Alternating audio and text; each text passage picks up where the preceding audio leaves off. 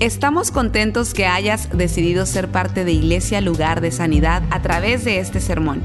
Tal vez estás en tu automóvil, haciendo ejercicio, en el quehacer de tu casa o simplemente disfrutando tu día. Es nuestra oración y nuestro deseo que tú recibas lo que Dios tiene para ti. Si te es posible, te recomendamos que tomes notas de lo que Dios te hable el día de hoy. Padre, damos gracias en esta tarde porque tú estás aquí. Tu palabra dice donde están dos o tres reunidos en tu nombre. Tú estás en medio de ellos.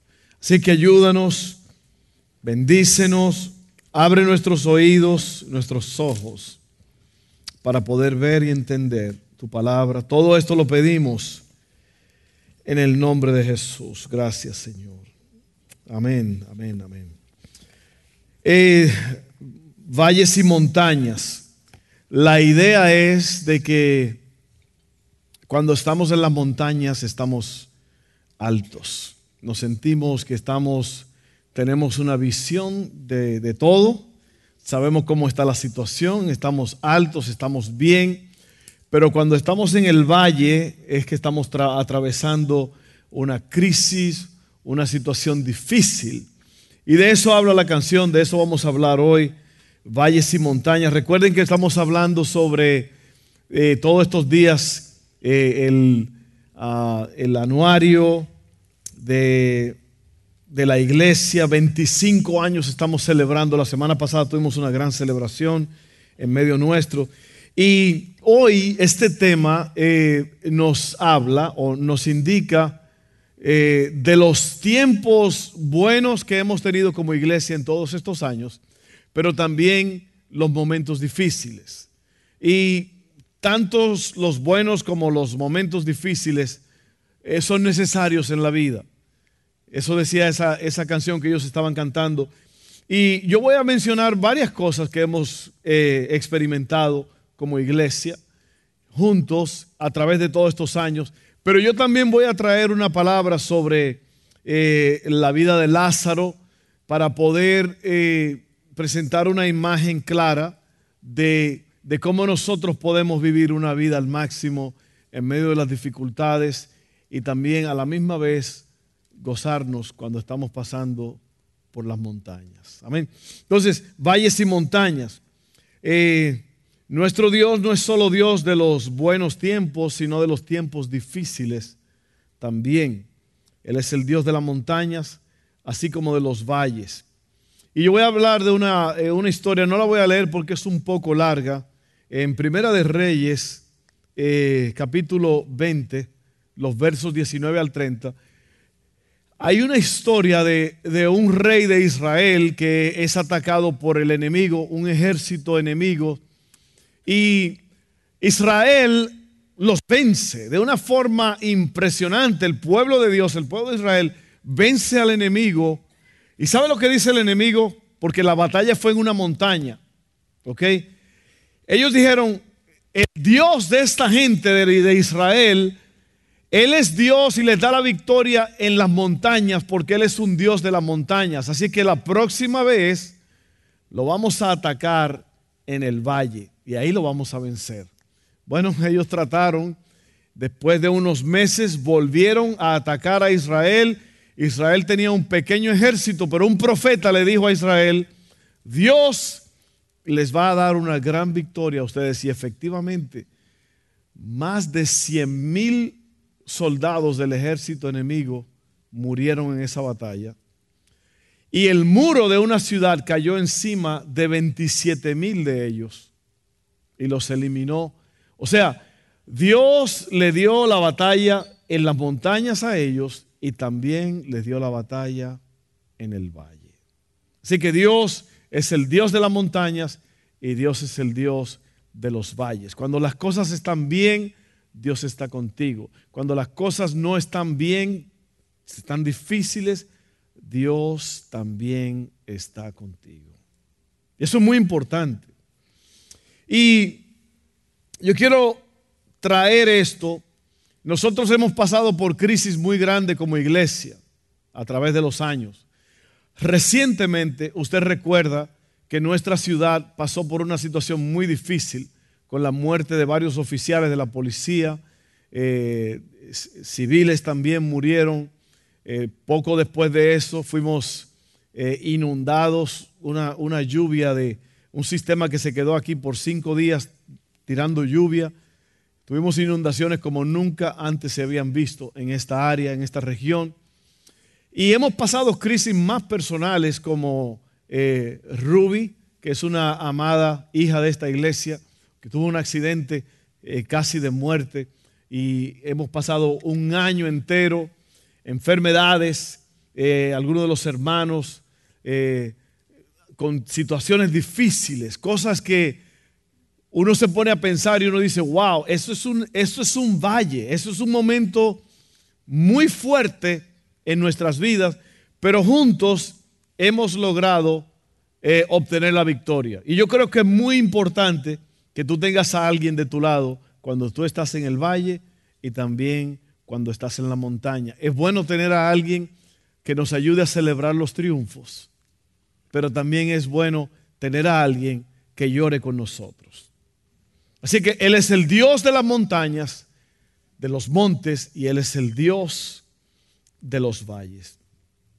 Voy a leer una historia extraordinaria para poder entender esto, que muchas veces nosotros pensamos que porque estamos pasando una situación difícil, Dios no está con nosotros. Y yo le voy a decir una cosa, yo creo que todos nosotros en esta tierra estamos expuestos a pasar por cosas difíciles, por muchas razones, por muchas razones. Pueden ser razones personales que nosotros mismos provocamos. ¿Cuántos de ustedes se han provocado una pequeña crisis o situación? Unos tres de ustedes, qué bien.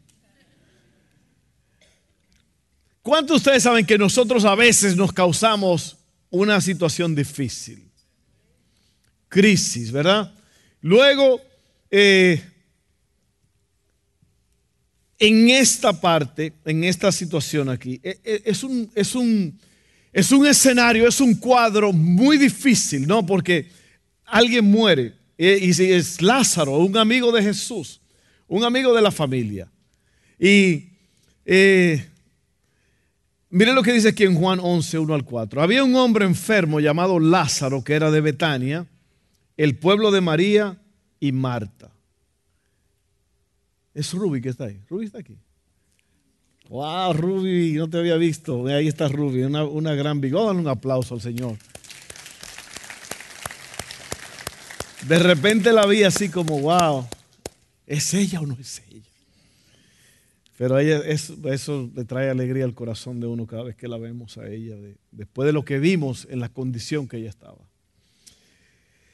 Oiga, esto había un hombre llamado, enfermo llamado Lázaro, que era de Betania, el pueblo de María y Marta, sus hermanas. María era la misma que ungió con perfume al Señor y le secó los pies con sus cabellos. Las dos hermanas mandaron a decirle a Jesús, Señor, tu amigo querido está enfermo. Cuando Jesús oyó esto, dijo, esta enfermedad no terminará en muerte, sino que es para la gloria de Dios, para que por ella el Hijo de Dios sea glorificado. Estas son palabras muy profundas y muy fuertes que dice el Hijo de Dios. Hay una situación difícil, una persona está enfermo para morirse. Y el mismo Jesús dice, esta enfermedad no es para muerte, es para que Dios se glorifique. Usted se da cuenta lo que estamos leyendo, que muchas veces lo que uno parece, lo que a uno le parece que es difícil, Dios está trabajando para que Él, al final de todo, Él se glorifique. Y tú recibas el beneficio, y yo también. Y yo quiero hablar un poco sobre la perspectiva de Dios sobre las crisis o las tragedias. O sea, cómo Dios ve las cosas. Muy importante. Él no ve las cosas de la forma en que nosotros las vemos.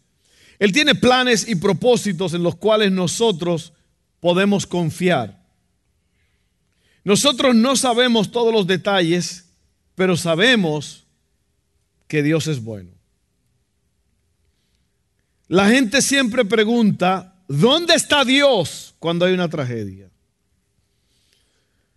¿Lo ha oído usted? ¿Dónde estaba Dios? Si Dios existe, ¿por qué me pasó esto? Si Dios esto, pero mire lo que dice Jesús, este muchacho está enfermo, pero no es para morirse, es porque yo me voy a glorificar en la vida de él. Es un valle. Es un valle que está pasando estas hermanas Marta y María y Lázaro. Luego miren esto. Número, yo tengo tres cositas que quiero hablarle hoy, hoy día. Es confíe en la perspectiva de Dios, o sea, cómo Dios ve las cosas. Confíe en el poder de Dios en el valle y confíe en el plan de Dios. Oiga esto. Juan 11:11 11 dice, si dicho esto, añadió, nuestro amigo Lázaro duerme, pero voy a despertarlo. Señor, respondieron sus discípulos, si duerme es que va a recuperarse. Jesús le hablaba de la muerte de Lázaro, pero sus discípulos pensaron que se refería al sueño natural. Por eso les dijo claramente, Lázaro ha muerto. Y por causa de ustedes me alegro de no haber estado allí para que crean. Pero vamos a verlo. Eso se llama fe. Eso se llama preparar un escenario de algo que se está poniendo color de hormiga, o sea, negro, y, y no ahí nadie sabe nada excepto Jesús. Por eso es que usted tiene que confiar en la perspectiva de Dios. Mire esto.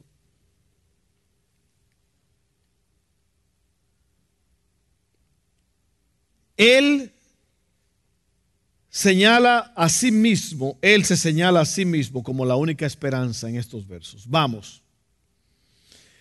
Dios no ve la tragedia como el final, más bien es una nueva oportunidad para revelar su gloria y llevar a la gente a una fe más profunda.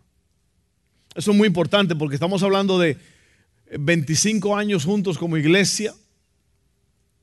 Eh, Healing Place Church, nosotros juntos con ellos 12 años, ya casi 13.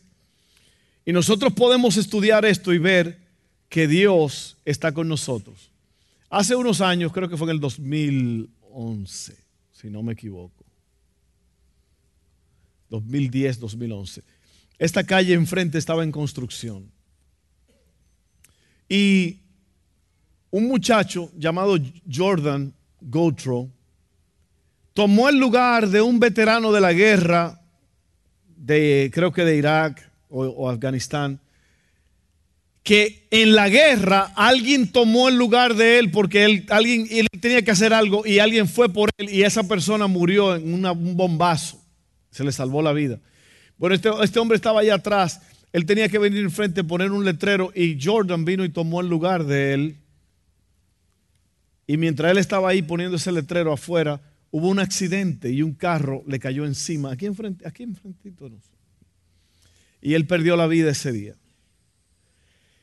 Y esa ha sido una de las cosas más difíciles para esta iglesia, porque un hijo de la casa, un muchacho que, bueno, antes de la noche, antes de morir, él andaba con los muchachos de aquí de la iglesia en la feria, acá. Yo estaba en Argentina con Evan, con mi hijo Evan, y, allá recibimos la noticia. Fue algo muy duro que, que tomó años para, todavía, todavía uno dice, wow, ¿cómo fue posible esto? Porque, porque son valles que atravesamos, pero que no entendemos. A raíz de la muerte de ese muchacho, cientos de personas se han entregado al Señor Jesús. Gente ha sido sanada, ¿eh? o cosas grandes han sucedido, sucedido, han sucedido a raíz de eso. Así que el valle, el valle no es malo, el valle es importante y es parte de la vida. ¿Ok?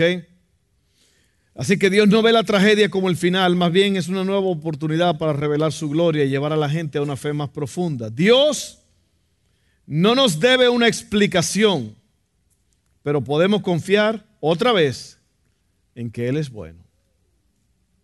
¿Sabe que Yo he oído personas que han, que han tenido una pérdida y, y, han pasado por crisis y ellos dicen, cuando yo llegue al cielo, yo le voy a preguntar a Dios que por qué fue que me pasó esto y aquello. Y sabe que Dios no nos debe una explicación. Él no las da de vez en cuando. Pero yo le aseguro que cuando usted llegue al cielo, usted no va a estar pensando en las crisis y en los problemas que pasó aquí, porque lo que usted va a ver allá, usted nada más va a caer de rodillas y va a adorar al Rey de Reyes y Señor de Señores. Amén, eso. Es decir, que yo voy, a, yo voy a hacer una pregunta. Ve acá, Señor, ¿qué fue lo que pasó aquel día? Usted se va a hacer, se va a deshacer allí ante la presencia de Dios, adorándolo. Así que Dios no nos debe una explicación. Él lo hace muchas veces. Es más, ¿sabe cuándo Él lo hace? Después a veces de la crisis, de la tragedia, del problema, Él explica. Y las causas naturales de la vida te lo explica. ¿Por qué pasó lo que pasó? ¿Sí o no? Porque muchas veces uno dice, wow, si no me hubiera pasado eso, quién sabe lo que yo hubiera estado haciendo hoy día. Amén. Así que Dios es bueno. Así que confíe en la perspectiva de Dios. En otras palabras, Dios sabe lo que está pasando. Tú no estás solo, Dios tiene el control. Número dos, confíe en el poder de Dios. Juan 11, 23 al 26. Seguimos hablando de Lázaro, seguimos hablando del valle. Tu hermano resucitará, le dijo Jesús. Yo sé que resucitará en la resurrección, en el día final respondió Marta. Entonces Jesús le dijo, yo soy la resurrección y la vida.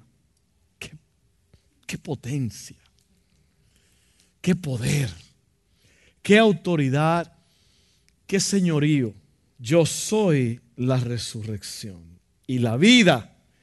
El que cree en mí vivirá aunque muera. Y todo el que vive y cree en mí no morirá jamás. Él está hablando de la muerte eterna.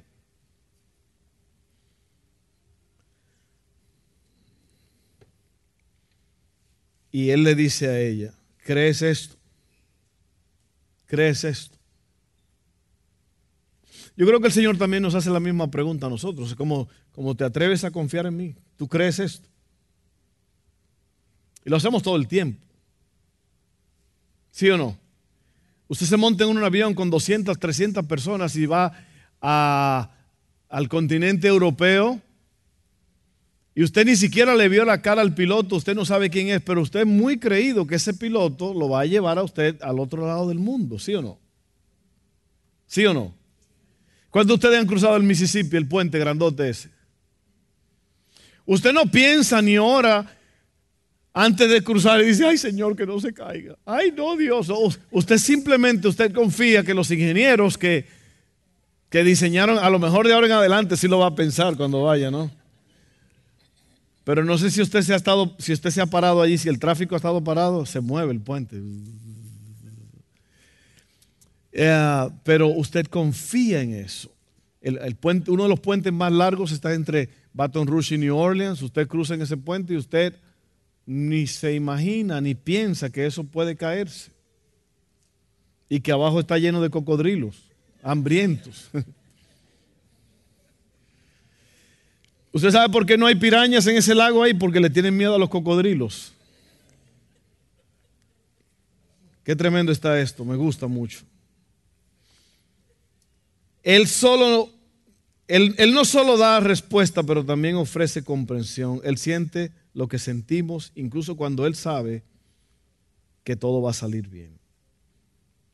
Juan 11, 33 al 35. Yo espero que usted sienta y vea lo que estamos hablando. Está bien sufrir de vez en cuando. Es normal pasar por una situación difícil. Yo recuerdo cuando nuestra hija Hailey nació, que nos informaron que ella venía con síndrome de Down y un sinnúmero de problemas. Y uno se pone a pensar y uno dice, wow, ¿y ahora? ¿Y ahora qué? ¿Qué vamos a hacer ahora? Ahora vamos a tener una criatura que totalmente con, muchos, con muchas limitaciones y esto y aquello, pero después Dios te va mostrando que es un plan de Él. Y esa personita después se convierte en la alegría de tu vida, en la alegría de tu casa. Y tú dices, oh, ese era el plan de Dios. Lo que parecía oscuro y terrible al principio, Dios lo convierte en algo extraordinario. Muchas veces cuando no estamos pasando por una crisis no podemos entender esto. Pero cuando estamos en el valle, Dios quiere que sepa, que sepas, que sepamos que Él está allí y que Él es bueno y que tú puedes confiar en Él. Miren esto. Ahora viene Juan 11, 33 al 35. Al ver llorar a María y a los judíos que la habían acompañado, Jesús se turbó y se conmovió profundamente. ¿Saben qué? Jesús sabe que Él va a resucitar, a Lázaro. Él lo sabe. Pero a Él le duele cuando nosotros estamos en dolor. Él siente lo que nosotros sentimos. Dios no es ajeno a tu dolor, a tu crisis, a tu problema. Dice aquí que Jesús se conmovió. A Jesús le dolió el hecho de que María y Marta y los, todos los amigos estaban bien turbados, tristes. Él nos hizo con sentimientos porque Él es un Dios también que siente. Amén. Él sabe lo que te está pasando. Miren esto. ¿Dónde lo han puesto? Preguntó. Ven a verlo, Señor, le respondieron. Y ahí dice, es el verso más corto de la Biblia, Jesús lloró. Jesús lloró. ¿Por qué? Porque a él le dolió. Él sabía, pero como hombre, él tuvo una confrontación con la muerte. Él sabe lo que sentimos y no lo ignora. Él tiene la respuesta, que es Él mismo. Él responde a los efectos del pecado con la gloria de Dios. Toda tragedia puede tomarse en algo que glorifique a Dios. Y luego leemos Juan 11, 39 al 40, la misma historia. Quiten la piedra, dice él. Ahí está Jesús, ahí está la gente, ahí está María, Marta los discípulos, los amigos. Ahí está la tumba, que era como un tipo de cueva con una piedra. Esa era una piedra redonda y para remover la piedra solamente la rodaban. Y Jesús dice, quiten la piedra. Quiten la piedra, ordenó Jesús. Marta, la hermana del difunto, objetó, Señor, ya debe oler mal, pues lleva cuatro días allí.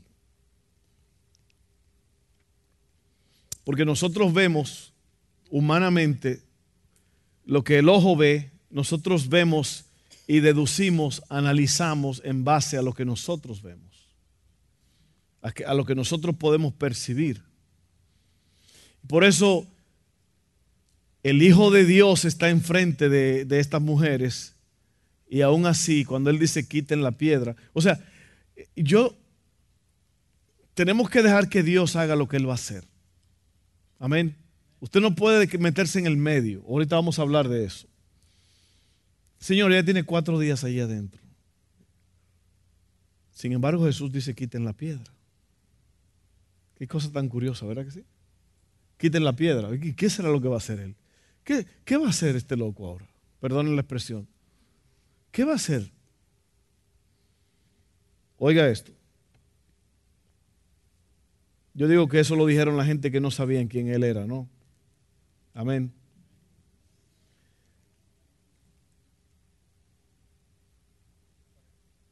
Señor, ya debe oler mal, lleva cuatro días allí. Y otra vez Jesús mira y la mira y dice, no te dije que si crees verás la gloria de Dios. Le contestó Jesús.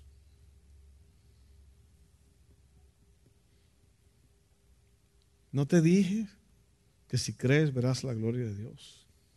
Y luego el punto número tres, y ahí ya voy a ir cerrando, dice, confíe en el plan de Dios. No solamente usted debe de confiar en la perspectiva de Dios, de que Dios está viendo todo, Dios está bajo control, confíe en el poder de Dios. Cristo dijo, vamos a verlo, vamos a quitar la piedra.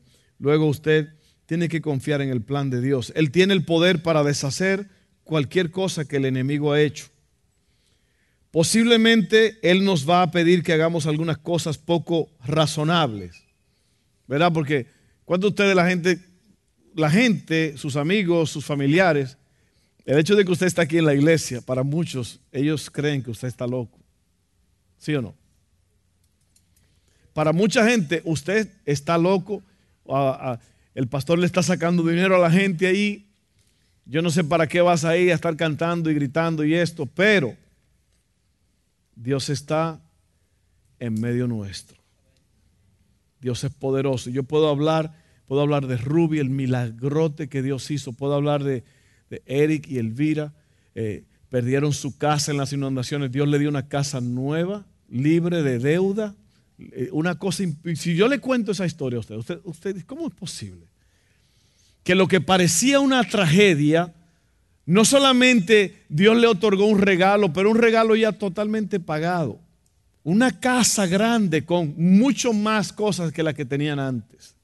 Después de eso da él y su hija una enfermedad, una crisis, un problema. Y pasamos por eso, oramos, creemos y seguimos creyendo. Néstor, mi hermano Néstor aquí con un ojo que no podía ver por, por meses. Eh, una crisis difícil. Son momentos que uno no sabe. Imagínate un ojo. Hermano León, ¿León está aquí o no? León está aquí. Lo que hay es un tigre, yo creo, ¿no? Hermano León también, un problemón horrible que no podía ver. E, es, es una parte vital. ¿eh?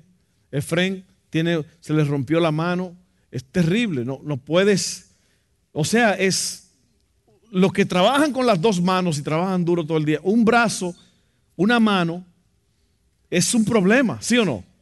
Son valles, son crisis, son situaciones difíciles. Entonces, miren esto. La cosa más impresionante de esta historia no es que Jesús levanta a un hombre de entre los muertos, sino que en cada punto Él involucra a las personas que tratan de detener lo que Él está haciendo. Los discípulos no quieren que vaya a Betania. María y Marta se molestan con Él por haber llegado tarde. No querían quitar la piedra por el olor. Las personas que decían creer en Jesús como el Mesías están actuando activamente en su contra. ¿Qué es lo que tú y yo hacemos muchas veces en el valle, en el problema? No es posible. ¿Cómo es posible que Dios va a hacer eso? Y mira, y ve, te lo dije, Él no es fiel como la gente dice. ¿Dónde está Dios? ¿Dónde estaba Dios cuando yo estaba en ese momento, cuando yo me estaba muriendo en ese hospital? ¿Dónde estaba Dios cuando perdí a mi hijo a mi hija? Ve, sin embargo, la historia lo grande de esta historia no es que Él resucita a un muerto, sino que Él está trabajando con los que están vivos para demostrarles que Él tiene el poder supremo para hacer lo que Él quiera, cuando Él quiera, como Él quiera y donde Él quiera. Y eso es grande. Eso me habla, eso me ayuda. Oiga bien. Nuestro mayor valor para el reino viene cuando nos quitamos del medio y dejamos que Dios haga lo que Él quiere hacer. Incluso cuando ya pensamos que no es la forma en que debería hacerlo. Cuando estamos en el valle, nosotros pensamos que Dios tiene que hacerme mi milagro y me lo tiene que hacer ahora, así, y porque eso es lo que yo quiero. Pero Dios es el que sabe todas las cosas, ¿sí o no? Amén. Entonces, mire lo que dice Juan 11, 41 al 43. Recuerden, y ese mensaje usted se lo va a llevar a su casa, los muchachos ya lo tienen allí. Usted tiene que confiar en la perspectiva de Dios, en lo que Dios piensa y cómo Él ve las cosas. Usted tiene que confiar en eso. Usted está enfermo, usted está en una situación difícil, usted tiene que entender que Dios sabe lo que está pasando. Número dos, usted tiene que creer en el poder de Dios. Y número tres, usted tiene que creer en el plan de Dios. Juan 11, 41 al 43, estamos en el valle.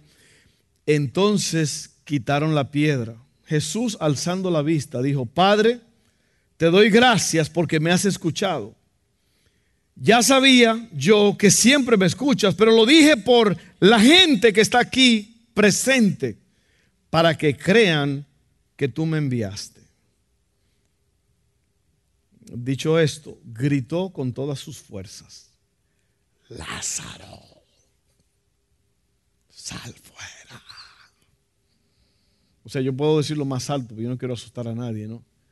Pero dice aquí que él gritó con todas sus fuerzas. Imagínense a Jesús allí parado enfrente de la gente. Lázaro, sal fuera. Y mire lo que pasa. El muerto salió. Y si usted hubiera estado ahí, usted huyó. ¿Sí o no? Bueno, Pepe me hizo un cuento a mí que estaban velando un muerto en un, en un rancho, en un granero, ¿no? Allá en donde ponen los costales de todo, y ahí estaba el muerto en el medio, y, estaban todos reunidos allí muy tristes y todo, y había un muchacho que no, podía, este, no tenía piernas, y él estaba sentado en un saco allí, y, y no sé qué pasó, que como que el muerto como que se movió así poquito, usted sabe que tienen como gas, no sé qué cosa, y todo el mundo, vámonos. Y el corredero y el muchacho veía que pasaban y pasaban y, vio el último que venía y se aferró a ese. Y ese decía, aquí lo traigo, aquí lo traigo, aquí lo traigo. Pero era el muchacho que traía allí.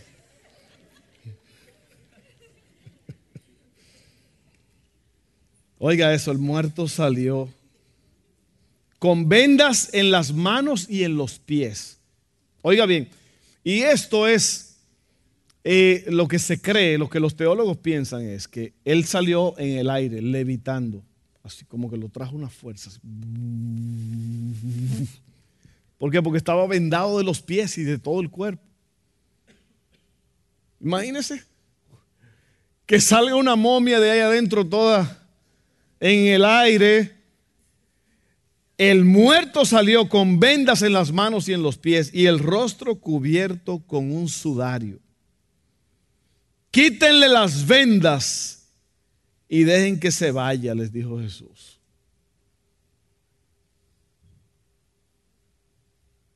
Ya tenía cuatro días de muerto. Y nosotros estamos vivos y pensamos que ya se acabó todo. Pero yo quiero decirte que si Él puede restaurar, y yo como que tengo una imaginación un poco violenta, o sea, no de mala forma, sino salvaje, como dicen las muchachas una imaginación salvaje. El muchacho estaba podrido. El muchacho ya tenía cuatro días allí ya eh, de estado de descomposición, ya toda la piel, todo ya destruido, empezando a caerse. Y cuando Jesús dijo, Lázaro, sal fuera. Yo me imagino que el poder de Dios se inyectó en la vida de este hombre. Todos los tejidos, todo empezó a formarse nuevo. Y el espíritu le volvió. Porque la Biblia dice que cuando el hombre muere, el espíritu va al, Dios que lo creó. Así que Lázaro tuvo un pequeño... Él abandonó la casa por cuatro días, pero lo devolvieron. ¿Sí o no? Y ahí salió el muchacho vivo. Entonces miren esto.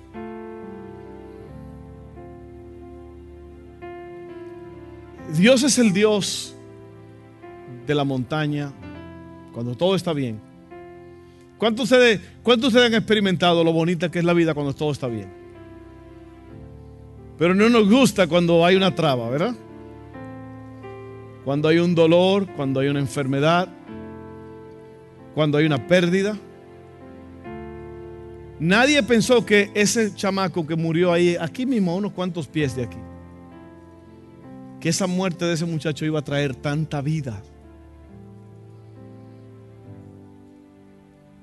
Nadie pensó que esta ciudad que estaba dividida por fuego de pistolas y de rifles iba a estar unida días después por una inundación. Dígame usted si no está la mano de Dios ahí. Esa inundación apagó el fuego y aplacó la ira. Ahí estaban negros, blancos, chinos, amarillos, rojos, siendo salvados en un mismo barco por el chofer que era moreno. Ahí se perdió lo que era racismo. ¿Por qué? Porque cuando estamos en necesidad, los colores se disuelven. Y yo no sé si usted lo sabía, pero todas las razas, si usted los corta, sangran rojo. ¿Se había dado cuenta usted? Entonces miren esto. Yo voy a terminar ahí. Dios es el Dios de los valles.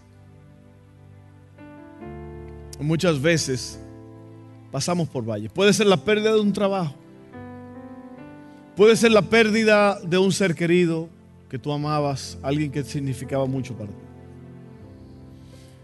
Puede ser una enfermedad que vino de repente. Puede ser una, un problema que estás pasando. Puede ser cualquier cosa. Puede ser un, un patrón satánico. o sea, un patrón en el trabajo que se levanta contra ti. ¿A cuánto le ha pasado algo así? Que te hace la vida imposible. Puede ser cualquier cosa. Pero lo que yo te quiero decir es que Dios tiene un plan. Y Dios tiene un plan específicamente contigo. Dios sabe quién tú eres. Dios ahora mismo, Él sabe exactamente quién es cada uno de nosotros individualmente. Y Dios sabe todo lo que tú has pensado hoy día. Si te duele algo, si estás en necesidad, si recibiste una gran alegría, Dios lo sabe todo. Pero yo creo que Dios quiere involucrarse más en nuestras vidas que lo que nosotros le damos. Muchas veces nosotros nada más queremos a Dios como un bombero. Amén. Nada más cuando hay fuego lo llamamos. Cuando se pone la piña agria y ay Señor, sálvame. Sálvame, ayúdame, Diosito. Pero yo creo que Dios se quiere convertir en todo para nosotros. Él se quiere convertir en tu amigo, en tu médico, en tu consejero, en tu proveedor. ¿Por qué no hacemos? Vamos a dar en pie y vamos a hablar de esto. Vamos a orar. Miren lo que yo creo que al final del día es lo que Dios quiere. ¿Usted sabe lo que es la adoración? Déjeme decirle lo que es la adoración en unas cortas palabras, que es todo, todo. Eh, imagínense un embudo, ¿verdad? Anchote así y luego se va. Todo el embudo se va estrechando a algo muy serio y muy especial, muy hermoso, que es la adoración. Mire lo que es la adoración. La adoración es la aceptación y reconocimiento de la soberanía de Dios. La adoración es yo reconocer quién Él es y que Él puede hacer lo que Él quiere, como Él quiere, cuando Él quiere. Y por esa razón, Él está en control de todo, incluyendo mi propia vida.